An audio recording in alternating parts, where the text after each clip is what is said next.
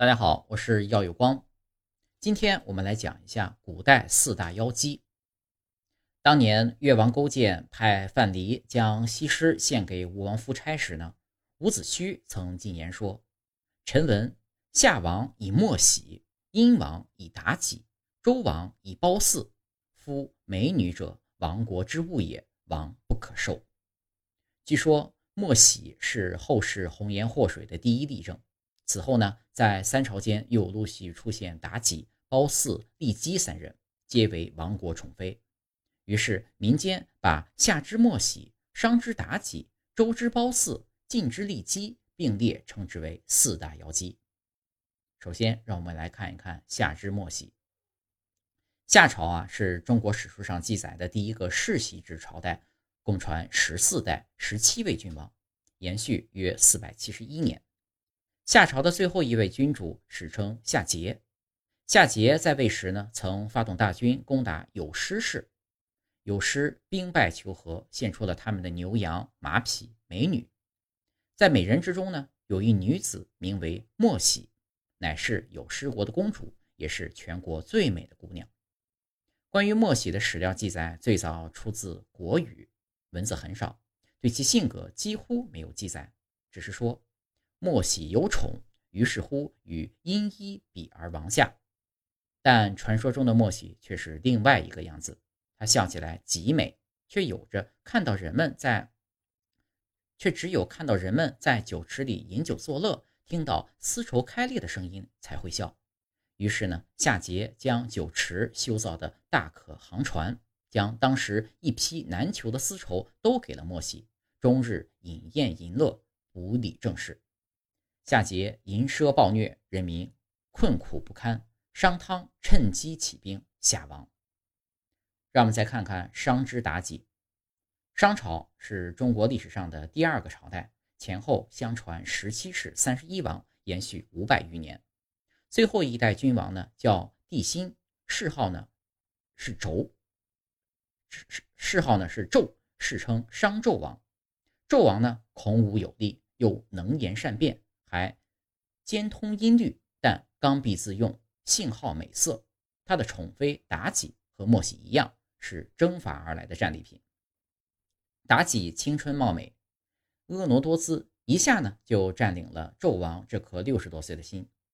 司马迁在《史记》卷三《因本纪》第三中写道：“好酒淫乐，必于妇人，爱妲己。妲己之言是从，北里之舞。”靡靡之乐，纣王为了讨好妲己呢，派人搜集天下的奇珍异宝、珍禽异兽，每每饮酒作乐，通宵达旦。纣王荒淫无道，加之连年征战，国力空虚，便给了周以可乘之机。周起兵攻商，纣王呢于牧野之战被周武王击败后自焚而亡。华夏进入历史上第三个王朝。第三个，周之褒姒。周朝呢，分为西周与东周。西周自武王起，幽王止，共历十一代十二王，约二百七十五年。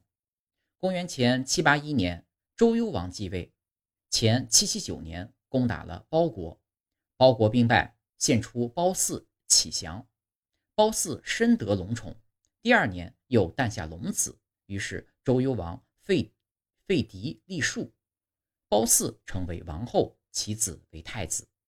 史记记载，褒姒不爱笑，周幽王呢想尽了办法，可褒姒就是不笑。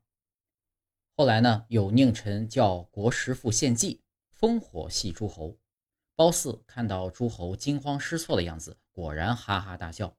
于是呢，周幽王常用此法哄褒姒开心。前七七一年，申国联合曾国、西夷犬戎攻打周幽王。幽王点燃烽火，召集诸侯救援，却没有人来。周幽王在骊山下被杀，西周灭亡。最后一个呢是晋之骊姬。西周灭亡后，众诸侯拥立前任太子季义纠继位，是为周平王。平王东迁定都，定都洛邑，也就是今天的洛阳市。此后，周朝的这段时期呢，称为东周，又称春秋战国。晋献公是春秋时期的晋国君主，晋国打败厉戎，丽戎求和，献上骊姬与其妹少姬。骊姬深得晋献公宠爱，获立夫人，并生下儿子奚齐。而骊姬的妹妹少姬生子卓子。骊姬于攻于心计，献媚取怜，逐步博得晋献公的信任，参与朝政。他用离间计挑拨晋献公与儿子申生、重耳、夷吾的感情，迫使一人自杀，两人逃亡后。改立西齐为太子，史称骊姬之乱。晋献公死后呢，本来应该是西齐继位，骊姬为太后，但西齐在丧礼上被杀，于是又立卓子为君。大臣李克又将卓子和骊姬杀死。晋晋惠公又在秦国的帮助下继位。实际上，这只是古代封建社会的民间说法而已。将亡国的罪名安在几个女子身上，想想都知道是不靠谱的。只不过是文人们替古代君主甩锅而已，让这些女子们承担了骂名。真正该责怪的是古代的君王才对。